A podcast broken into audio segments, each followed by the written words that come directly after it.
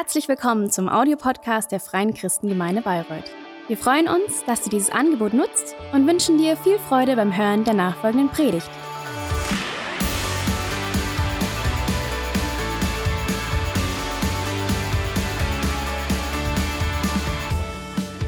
Herzlich willkommen auch von mir, auch an alle, die jetzt am Livestream sitzen. Ähm, schön, dass ihr dabei seid vor Ort oder online. Und ich freue mich so sehr, weil wir heute Finale haben. Ähm, Finale unseres Mein Herz für sein Haus Monats. Ähm, es ist eine Zeit als Kirche, wo wir uns ganz neu von Gott begeistern lassen wollen für die Mission, die er, die er für uns hat. Und äh, wir schließen diese Zeit immer ab mit einem gemeinsamen Visionsopfer. Wir wollen etwas geben, das Gott gebrauchen kann, um viele Menschen dadurch zu segnen ähm, und um etwas hinein zu investieren, was Gott einfach durch uns als Kirche auch in der Zukunft tun möchte. Und heute ist das Thema die Kraft einer Familie. Und ich möchte mal damit einsteigen. Ich weiß nicht, ob du den Satz schon mal gehört hast. Im Englischen, Big Things start small. Oder Big Things have small beginnings. Das ist so ein beliebter Motivationsspruch, vielleicht auch eine Lebensweisheit, weil ich denke schon, dass da was dran ist, dass viele große Dinge alle irgendwann einmal klein angefangen haben. Und wir lieben doch manchmal so Geschichten, oder? Wo wir irgendwie was Großes, Beeindruckendes sehen und dann hören wir auf einmal, wie das alles angefangen hat. Und es gibt so ein paar Unternehmenserfolgsstories von irgendwelchen ähm, Firmen, die heute große Weltkonzerne sind, erfolgreich, weltbekannt und und äh, wenn man da mal schaut, wie das angefangen hat, ist das ganz interessant. Ich habe euch mal ein Bild mitgebracht. Äh, ich hoffe, man kann das erkennen.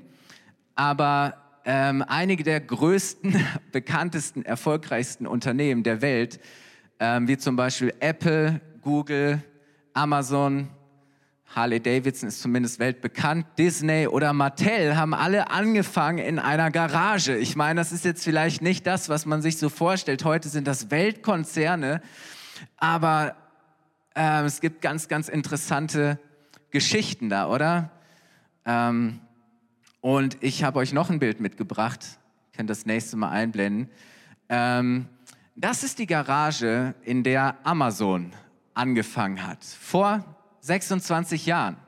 1994 war das, glaube ich, wenn ich richtig informiert bin. Genau, 1994 in einer Garage ähm, als Online-Bücher versandt. Also am Anfang wurden nur Bücher verschickt und das, die Weltneuheit war halt, dass man die jetzt online bestellen konnte und nicht mehr in seine Buchhandlung musste.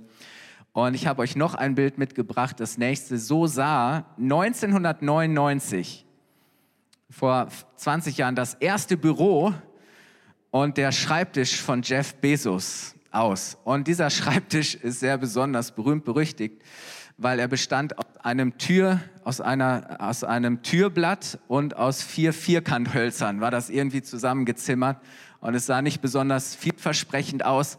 Äh, der Name Amazon war gerade geboren und einfach nur mit Graffiti irgendwie auf den Banner gesprüht.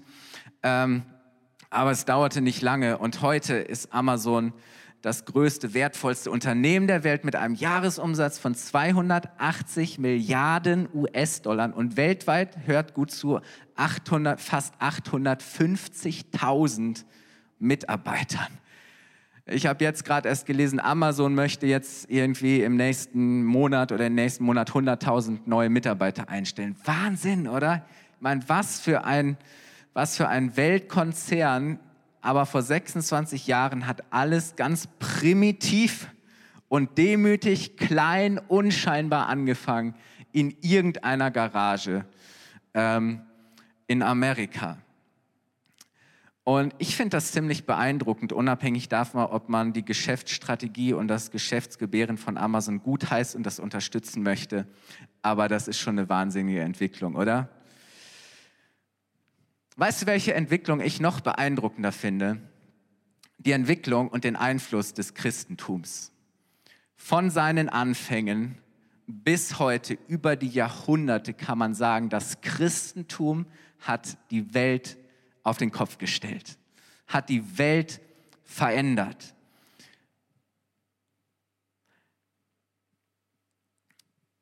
Nicht, dass wir all die Verehrungen und Verfehlungen, die es auch in der Geschichte der Christenheit gab, ausblenden. Ähm, das ist leider auch ein Teil der Geschichte. Aber weißt du, meine Beobachtung ist, dass Christen, zumindest Teile davon, meist die Evangelikalen, und auch da gibt es sehr, sehr große Unterschiede, ähm, sehr oft fast schon pauschal als kultur-, wissenschafts- und fortschrittsfeindlich bezeichnet werden oder auch bildungs-, frauen-, sexualfeindlich, also negativ eingestellt, unterdrückend. Ähm, aber dabei wird gerne vergessen, dass unser Verständnis von, von der Würde, von dem Wert, von der Gleichheit und Freiheit aller Menschen erst durch das Christentum überhaupt möglich geworden ist, dass es ein Verdienst des Christentums ist. Vieles, worauf unsere Kultur und unsere Gesellschaft heute ganz selbstverständlich gegründet ist, hat einen ganz klaren christlichen Ursprung. Das hat die Kirche verändert. Und man schaut heute auf all das, was schlecht und negativ ist. Aber ich sage euch, die Welt, in der wir heute leben, wäre nicht dieselbe, wenn das Christentum nicht einen solchen Einfluss gehabt hätte. Und auch die ersten Christen damals, die erste Kirche, kurz nach Jesus, die ersten Jünger, die ersten Jahrhunderte, in der griechisch-römischen Kultur galten Frauen und Kinder überhaupt gar nichts. Mädchen auch nicht. Wenn du ein Mädchen hattest, war es völlig okay, wenn du es verstoßen und weggeschickt hast. Frauen durften nicht allein aus dem Haus gehen, hatten keinerlei Rechte, wurden unterdrückt und erst durch den Einfluss der Christen wurde die Stellung und die Selbstbestimmung der Frauen gestärkt und wurden Kinder geschützt. Überhaupt der Schutz des Lebens und auch des ungeborenen Lebens ist ein Verdienst der Christen. Die Christen waren die, die gesagt haben, nee, nee, wir gehen nicht in die Arenen und lassen uns von diesen Gladiatoren kämpfen und von der Abschlachterei unterhalten. Und der Kaiser hat gesagt, diese Christen, sie gehen nicht zu den Gladiatoren kämpfen, weil sie gesagt haben, das werden wir nicht unterstützen. Wisst ihr, dass die Christen, die waren in der griechisch-römischen Kultur die ersten, die angefangen haben, sich um die Witwen, um die Waisen, die Armen, die Kranken, die Benachteiligten zu kümmern. Die Diakonie oder die Caritas, die Nächstenliebe, ganz praktisch Menschen zu dienen. Christen waren es in so vielen Fällen über die ganze Geschichte, die immer wieder gegen soziale Ungerechtigkeit, Unterdrückung, Ausbeutung gekämpft haben. Weil sie gesagt haben, hey, Gott liebt jeden Menschen. Jeder, Menschen hat ein, jeder Mensch hat, hat, hat einen Wert vor Gott. Kindergärten, Schulen, Universitäten wurden, die ersten Schulen, Universitäten, die Sonntagsschule wurden von Christen aufgebaut. Ähm, Bildung allgemein geht in vielen Gesellschaften und Kulturen der Welt auf das Engagement von Christen und Missionaren zurück. Und auch der Einfluss auf, auf die Kunst und die Kultur sind, sind unfassbar. Das, das Christentum hat viele Entwicklungen in der Welt überhaupt erst ermöglicht.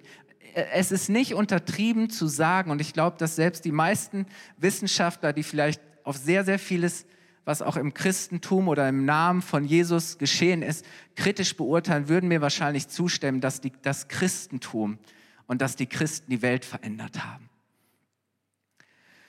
Heute zählt man etwa zwei Milliarden Menschen, also etwa ein Viertel der Menschen als Christen und davon sind weltweit etwa 500 Millionen Pfingstler. Also pfingstlich, charismatische Gläubige. So mit Zahlen muss man immer ein bisschen gucken, je nachdem, wie man zählt sagt auch, es gibt ungefähr 600 Evangelikale, das heißt wirklich ähm, Leute, die, die sagen, hey, wir sind bibeltreu, konservativ und wir betonen die persönliche Beziehung zu Jesus Christus. Es geht nicht einfach um irgendwelche Traditionen, um irgendwelche Formen, sondern es geht darum, dass man eine persönliche Beziehung zu Jesus Christus hat. Ganz ehrlich, was für ein dynamisches Wachstum, was für ein Segen über die Jahrhunderte bis heute und es wird noch weitergehen. Wow. Aber ganz ehrlich, big things start small. Alles hat angefangen mit einem einzigen Mann namens Abraham, zu dem Gott, den Gott gerufen hat. Und wir lesen nochmal, wir haben es die letzten Sonntage schon mal gelesen, 1. Mose 12, Vers 1 bis 3. Da spricht Gott zu diesem Abraham, geh fort aus deinem Land, verlass deine Heimat und deine Verwandtschaft und zieh in das Land, das ich dir zeigen werde. Ich werde dich zum Stammvater eines großen Volkes machen und dir viel Gutes tun. Dein Name wird überall berühmt sein.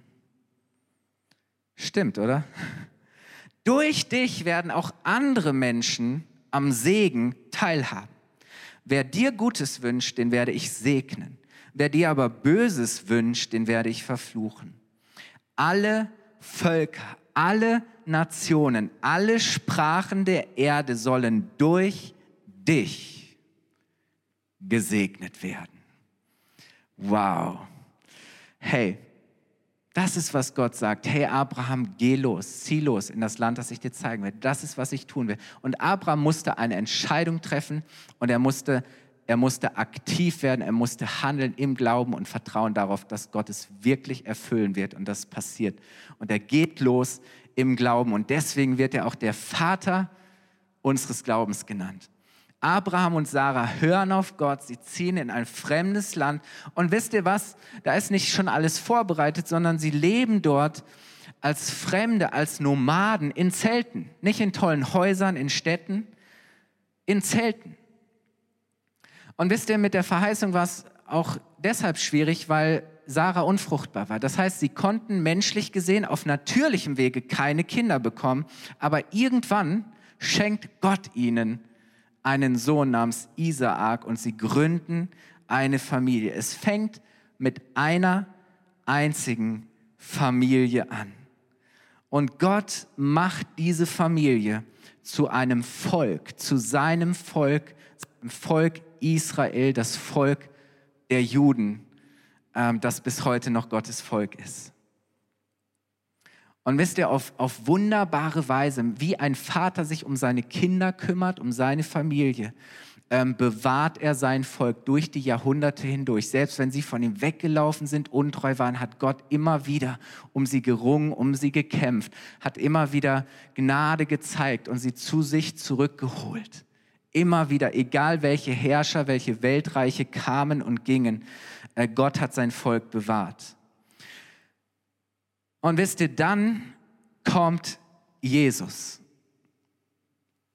Nicht nur um Israel von seiner Schuld zu befreien, nicht nur um die Juden mit Gott zu versöhnen, sondern um die ganze Welt zu retten. Die Juden waren anfangs noch, die dachten natürlich, das ist unser Retter und der wird uns befreien. Aber Jesus kommt von Anfang an und sagt, ich bin nicht nur zu, zu, zu euch gekommen, sondern ich bin gekommen, um die ganze Welt zu retten.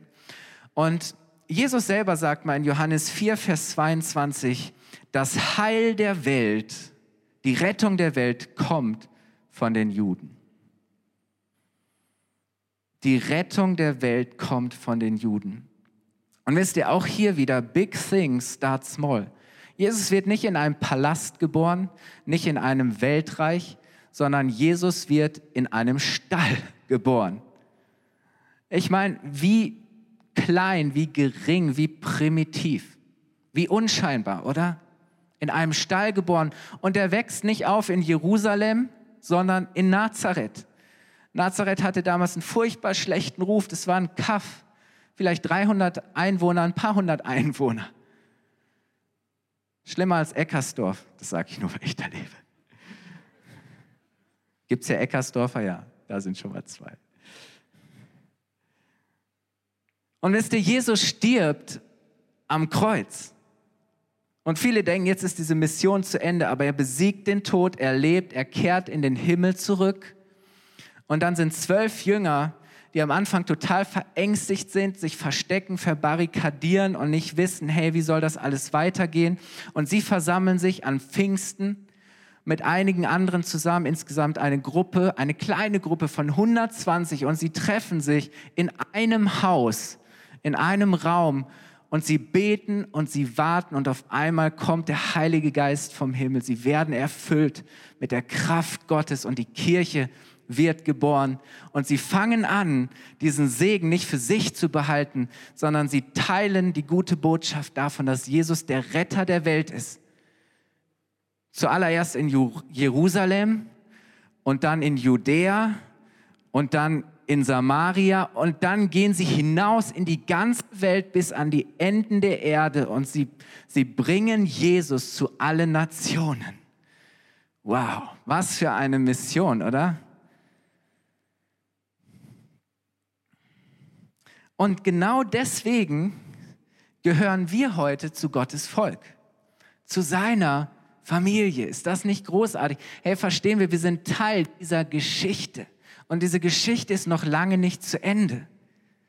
Und ich möchte zwei Gedanken heute Morgen teilen, zwei Dinge, die uns als dieses Volk, als diese Familie ausmachen. Der erste Punkt ist, wir sind ein Zuhause für viele. Ein Zuhause für viele. Paulus ähm, schlägt die Brücke von Abraham zur ersten Kirche, zur Gemeinde. Und er schreibt an die Christen in Galater 3, Vers 26 bis 29 folgendes. Und so seid ihr alle Kinder Gottes durch den Glauben an Jesus Christus.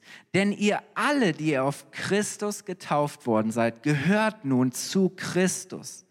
Nun gibt es nicht mehr Juden oder Nichtjuden, Sklaven oder Freie, Männer oder Frauen, denn ihr seid alle gleich. Ihr seid eins in Jesus Christus. Und weil ihr nun zu Christus gehört, seid ihr die wahren Nachkommen Abrahams.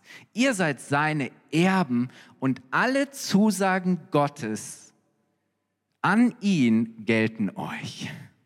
Wow. Wahnsinn, oder? Hey, wenn ich das so lese, kommt mir ein Gedanke, Gemeinde ist kein exklusiver Ort. In dem Sinne, dass er nur für einige wenige besonders Privilegierte vorgesehen ist, sondern Gemeinde ist für alle da. Jeder ist willkommen. Weißt du, egal welche Nationalität, welche Sprache, welche Kultur, egal wie dein Beziehungsstatus ist oder dein Bildungsgrad, egal ob du Mann oder Frau bist, unabhängig von deinem Geschlecht, von deinem Alter, wir sind alle eins. Wir sind alle, in Gottes Augen sind wir alle gleich, gleich viel wert, gleich wichtig. Weißt du, Gott hat nur Lieblingskinder. Gott hat nicht nur ein paar Lieblingskinder und die anderen nicht so. Gott hat nur Lieblingskinder. Er liebt alle gleich. Alle gehören zu seiner Familie und alle haben die gleiche Rech gleichen Rechte und alle sind vollkommen gesegnet. Gott kennt und er macht keinen Unterschied. Und wisst ihr, deswegen ist, ist für uns und soll für uns willkommen zu Hause nicht einfach ein Spruch sein, den wir auf irgendeinen Banner schreiben, sondern es soll etwas sein, dass jeder, der hier hineinkommt, jeder, der mit uns in Kontakt kommt, dass er das erlebt und empfindet, dass er merkt, hey, weißt du was, du bist hier richtig. Das ist dein Zuhause. Willkommen in der Familie. Weißt du, Jesus ist gekommen, um zu suchen und zu retten, was verloren ist dass seine verlorenen Söhne und Töchter, seine Kinder zurück nach Hause kommen zu ihm als Vater. Weißt du, und was für ein Geschenk und was für ein Segen, dass wir das erfahren dürfen. Das ist das größte Wunder. Das ist der größte Segen, den es gibt auf dieser, den, den du jemals erleben kannst. Die größte Erfüllung, die größte Bestimmung, der größte Segen. Und das ist, was Gott für jeden Menschen möchte. Nicht nur für dich und mich, für uns, für, für einige wenige, sondern, sondern diese Vision ist, dass Gott möchte, dass alle nach Hause kommen. Und wisst ihr, deswegen ist es unsere größte Freude, wenn die Familie wächst. Wenn die Familie Zuwachs bekommt und größer wird. Weil das ist Gottes, das ist Gottes Vision, das ist sein Plan. Ich kenne keine Familie, die gesagt hat, oh Mann, die Familie wächst schon wieder. Oh, langsam wird die Familie echt zu groß und noch ein Kind. Und, oder nee, habe ich noch nie erlebt. Nein, man freut sich über Zuwachs. Man freut sich, wenn die Familie wächst. Man freut sich, wenn die Familie größer wird. Und deswegen brennt unser Herz dafür, dass hier in den nächsten Jahren Hunderte, vielleicht sogar Tausende Menschen gerettet werden und ein Zuhause finden und Teil seiner Familie werden. Ich war vor einigen Jahren in einer Gemeinde, wo ich mein Vikariat gemacht habe und wir waren klein, 30 bis 40 Leute. Es war schön. Ich habe jeden echt geliebt. Und irgendwann kamen mehr Leute und sind Leute dazugekommen. Und dann sagte jemand zu mir, weißt du was, Kai, wenn die Gemeinde jetzt noch größer wird, ich glaube, dann ist das nicht mehr meine Gemeinde. Das ist mir zu groß. Und ich glaube, es ist, geht so vorbei an dem, dass wir verstehen, dass es nicht allein um uns geht, dass die Kirche nicht für uns da ist, dass nicht nur wir die Familie sind, sondern dass Gott möchte, dass täglich Menschen in seine Familie hineingeboren werden. Amen. Wir sind ein Zuhause für viele. Und der zweite Gedanke ist, wir sind ein Segen für viele. Ein Segen für viele. Wir bleiben bei Galater 3, aber springen mal noch mal ein paar Verse vor. Galater 3, Vers 7 bis 9. Da sagt Paulus, die wahren Kinder Abrahams sind also die, die an Gott glauben. Doch nicht nur das. Die Schrift wies bereits auf die Zeit voraus, in der Gott auch die Völker, also alle Nationen, wegen ihres Glaubens annehmen würde. Gott hat Abraham diese gute Botschaft schon vor langer Zeit verheißen, als er sagte, alle Völker werden durch dich gesegnet werden. Und deshalb werden alle, die aus dem Glauben an Christus leben, an demselben Segen Anteil erhalten, den Abraham durch seinen Glauben empfangen hat. Wow. Weißt du, Paulus sagt hier, Abraham wurde gesegnet, weil er glaubte, weil er bereit war, Gott zu vertrauen. Und ich möchte dir sagen, auch du bist durch Glauben gesegnet. Nicht durch deine Leistung, nicht durch deine Voraussetzungen, sondern einfach durch Glauben, dass du zu Gott kommst, dass du seine Vergebung, Annahme, Liebe annimmst und sagst, du bist mein Vater im Himmel und ich möchte mit dir und ich möchte für dich leben. Du bist durch Glauben gesegnet. Du bist durch den Glauben an Jesus unendlich gesegnet. Ganz ehrlich, darf ich dich mal an das erinnern, womit Gott dich durch den Glauben an Jesus gesegnet hat. Er hat dich gesegnet mit Vergebung. Wo sonst bekommst du wahre und echte Vergebung? Er hat dich gesegnet mit Rettung. Du warst verloren und er hat dich nach Hause geholt. Er hat dich gerettet. Er hat dich gesegnet mit Gnade. Du konntest es dir nicht verdienen. Er hat dich gesegnet mit Heilung, mit Versorgung, er hat dir Freiheit geschenkt. Er hat dich gesegnet mit Wahrheit. Er hat dir Frieden geschenkt. Er segnet dich mit seiner Führung. Er hat dich gesegnet mit einer lebendigen Hoffnung. Er hat dich gesegnet mit unendlicher, bedingungsloser Liebe. Er, er, er schenkt dir das schon in diesem Leben und in alle Ewigkeit. Ist das nicht Wahnsinn? Du bist gesegnet, unendlich, unfassbar gesegnet, allein durch Glauben an Jesus. Und ich möchte sagen, jede Verheißung Gottes ist durch Jesus in Erfüllung gegangen. Und weißt du, du bist aber nicht nur gesegnet, weil du selbst glaubst, sondern du bist gesegnet, weil andere vor dir geglaubt haben. Du bist gesegnet heute, weil Abraham geglaubt hat. Weil Abraham zuerst geglaubt hat, weil er der Erste war, der bereit war, im Glauben und Vertrauen auf Gott zu leben, im Glauben Gott zu folgen, im Glauben etwas zu wagen, im Glauben etwas zu geben, sogar bereit war, seinen eigenen Sohn zu geben. Das ist der Segen des Glaubens von Abraham. Und wisst ihr, Paulus beschreibt das mal in Hebräer 11, Vers 8 bis 12, diesen Glauben Abrahams, durch den wir gesegnet sind. Hebräer 11, Vers 8 bis 12, da heißt es, in solchem Vertrauen, und Glauben ist nichts anderes als Vertrauen, In solchem Vertrauen gehorchte Abraham, als Gott ihn rief. Er brach auf in das Land, das er als Erbbesitz bekommen sollte und verließ seine Heimat, ohne zu wissen, wohin er kommen würde. Und in solchem Vertrauen lebte er in dem Land, das Gott ihm zugesagt hatte, als ein Fremder und in Zelten.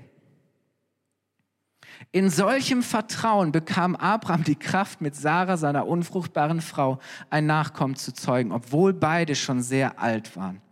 Er hielt Gott, der ihm einen Sohn versprochen hatte, für vertrauenswürdig. So bekam dieser eine Mann, der fast schon tot war, in anderen Übersetzungen heißt es erstorben, jetzt hat dieser eine Mann so viele Nachkommen, wie es Sterne am Himmel oder Sandkörner am Meeresstrand gibt. Eine Frage, wie viele Sterne gibt es eigentlich? Astronomen und Wissenschaftler schätzen, dass es in dem für uns sichtbaren Universum 100 Milliarden Galaxien gibt mit jeweils 100 Milliarden Sternen. Unsere Galaxie ist die Milchstraße, Milky Way. Aber weißt du, wenn es 100 Milliarden mal 100 Milliarden Galaxien mit 100 Milliarden Sternen gibt, dann sind das 10 Trilliarden Sterne. Das ist eine 1 mit 22 Nullen. Und die Wissenschaftler sagen, wahrscheinlich ist das Universum sogar unendlich. Und es gibt echt witzige Fragen. Gibt es eigentlich mehr Sand am Strand und gibt es mehr Sand auf der Erde als Sterne oder nicht? Ich glaube, es ist müßig, oder? Aber wisst ihr, wisst ihr, was ich gedacht habe? Indem Gott ihm, ihm, ihm sagt, hey, weißt du was, ich werde dir so viele Nachkommen geben wie du Sterne am Himmel siehst, wie Sterne am Himmel und Sand am Meer. Gib dir ein Bild davon, was es bedeutet, unvorstellbar und un, unfassbar gesegnet zu sein. Sagen, weißt du, Abraham, versuch erst gar nicht zu zählen. Das, das, du bist unvorstellbar gesegnet. Und wisst ihr, ich habe gedacht, es war für Abraham so real, weil Abraham lebte in der Wüste in einem Zelt unter freiem Himmel. So, und es gab nicht irgendwelche Lichter und Skylines und, und Straßenlaternen. Das heißt, jeden Abend, wenn Abraham vor seinem Zelt stand, schaute er in den Himmel und er sah vor sich eine unendliche Zahl an Sternen.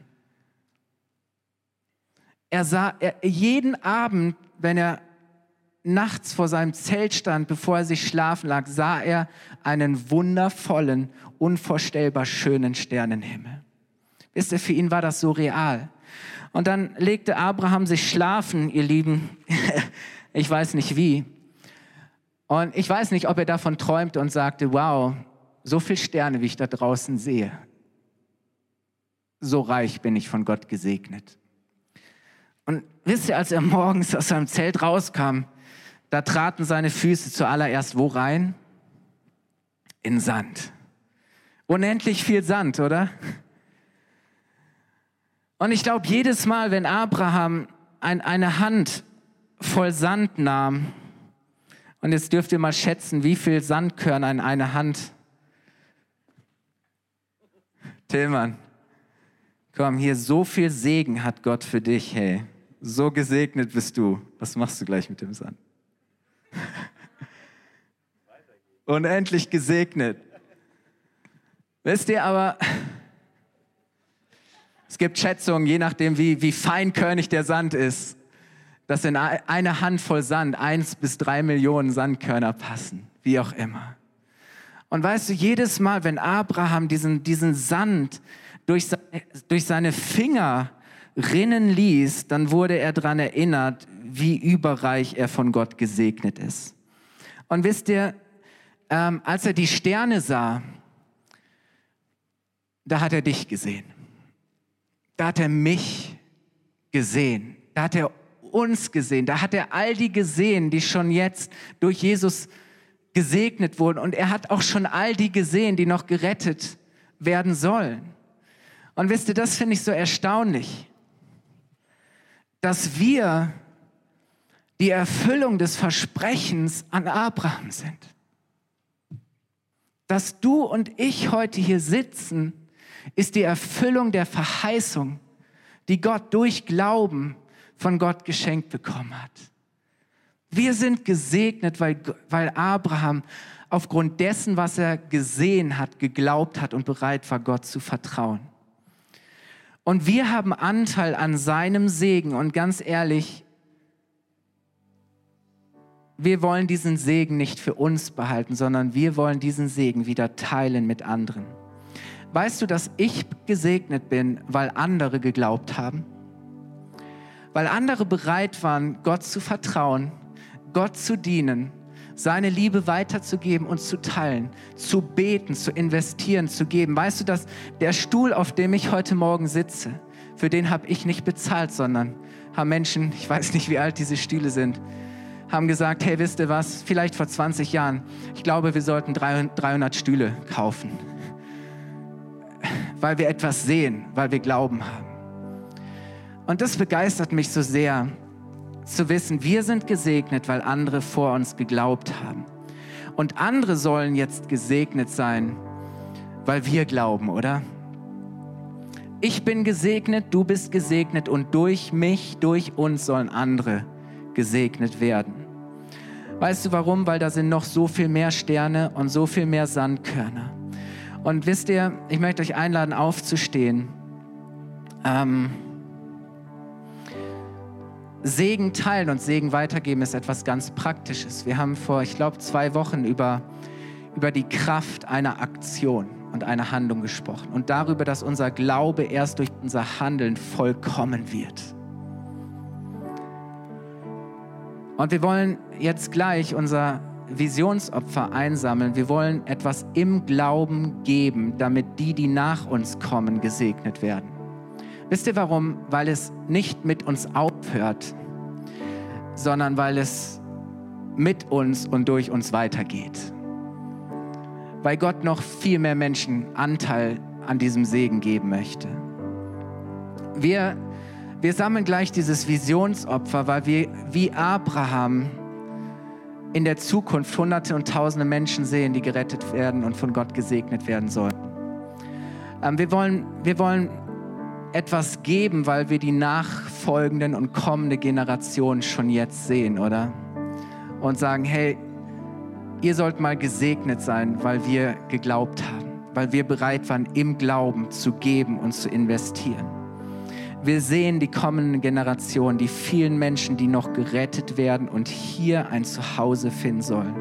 Und wisst ihr, deswegen ähm, ist es für uns nicht einfach zu sagen, hey, wir sammeln ein Opfer, sondern es soll etwas sein, womit wir ausdrücken, zum Ausdruck bringen, dass wir glauben dass wir all in sind, dass wir, dass wir, dass Gott die Nummer eins ist in unserem Leben, dass er der ist, dem wir hundertprozentig vertrauen, der die höchste Priorität hat, zu sagen, wie Jesus es, wie, wie Jesus es uns geboten hat, wir wollen zuerst nach Gottes Reich und nach seiner Gerechtigkeit trachten und dann glauben wir, dass wir nicht zu kurz kommen, sondern dass wir überreich gesegnet sind. Wir wollen Gott zur Nummer eins machen und wir wollen mit diesem Visionsopfer zum Ausdruck bringen, dass wir alle gemeinsam eins sind in dieser Mission, die Gott uns gegeben hat. Zu wissen, hey, das, was wir gerade sehen, mag uns vielleicht klein vorkommen, aber Gott hat so viel größere Pläne. Und ich möchte euch bitten, vielleicht hast du dich schon in den letzten Tagen auch vorbereitet, dass du mal diesen Spendenumschlag an deinem Platz nimmst ob du ihn gleich gebrauchen wirst oder einfach symbolisch. Aber lass uns das mal in die Hand legen. Ähm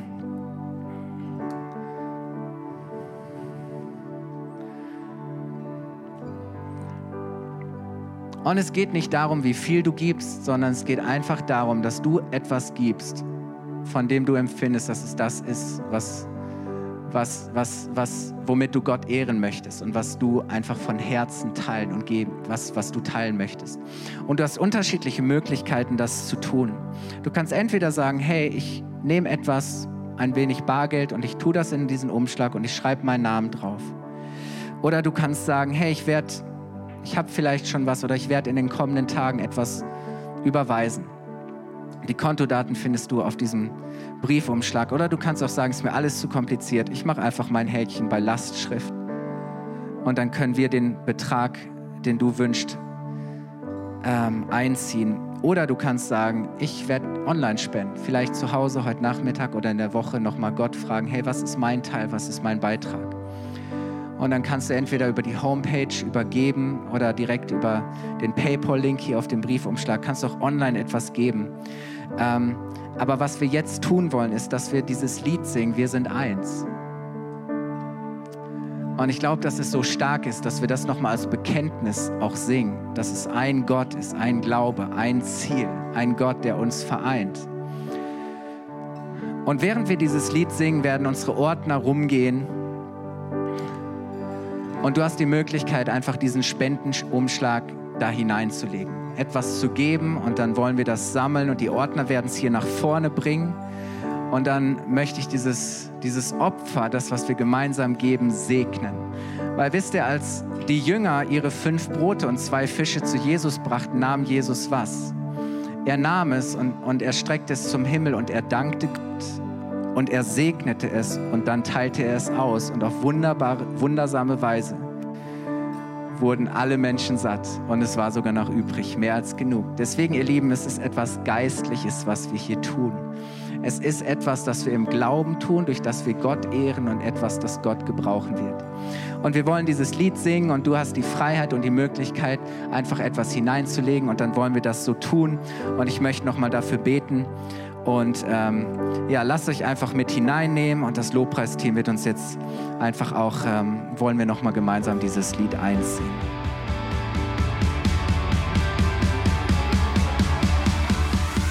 Hat dir die Predigt gefallen? Gerne kannst du sie mit Freunden teilen oder uns einen kurzen Kommentar hinterlassen. Noch mehr würden wir uns aber freuen, dich persönlich kennenzulernen. Du bist herzlich eingeladen, einen unserer Gottesdienste am Sonntag zu besuchen. Alle Infos findest du unter www.fcg-bayreuth.de. Dort kannst du uns auch eine persönliche Nachricht schreiben, wenn du mehr über ein Leben mit Jesus erfahren möchtest oder andere Fragen zum christlichen Glauben hast. Bis zum nächsten Mal. Ade!